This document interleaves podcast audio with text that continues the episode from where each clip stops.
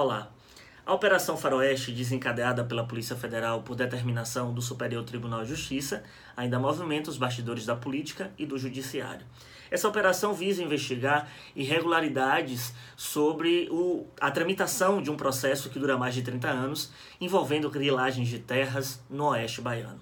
O que mais chama a atenção de toda essa movimentação é justamente o afastamento de quatro desembargadores. O presidente do TJ, o desembargador Gesivaldo Brito, a ex-presidente, a desembargadora Maria do Socorro, e dois outros desembargadores, Olegário Caldas e Maria da Graça Leal.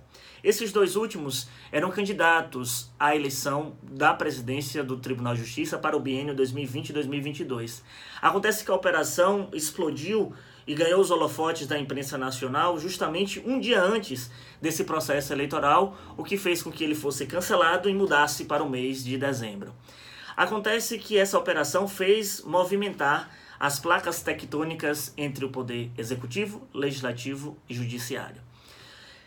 Os entendidos do direito acreditavam que mais dias ou menos dias uma operação de tal porte poderia acontecer a qualquer momento no TJ baiano, dada ao que aconteceu no Tribunal Regional do Trabalho com a Operação Justa Causa, que apesar do mérito da investigação ser diferente, o modus operandi das denúncias é o mesmo: compra e venda de sentença.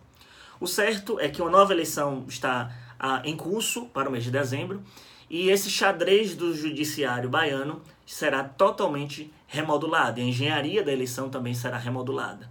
E essa engenharia, como eu já, já disse, vai fazer impactar também movimentações no executivo e no legislativo.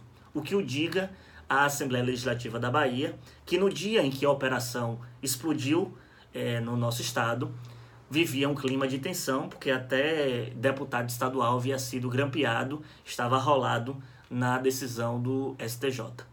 O certo é esperar para ver o desenvolvimento dessa operação que tem muita água para rolar ainda. Eu sou Victor Pinto e esse é o ponto.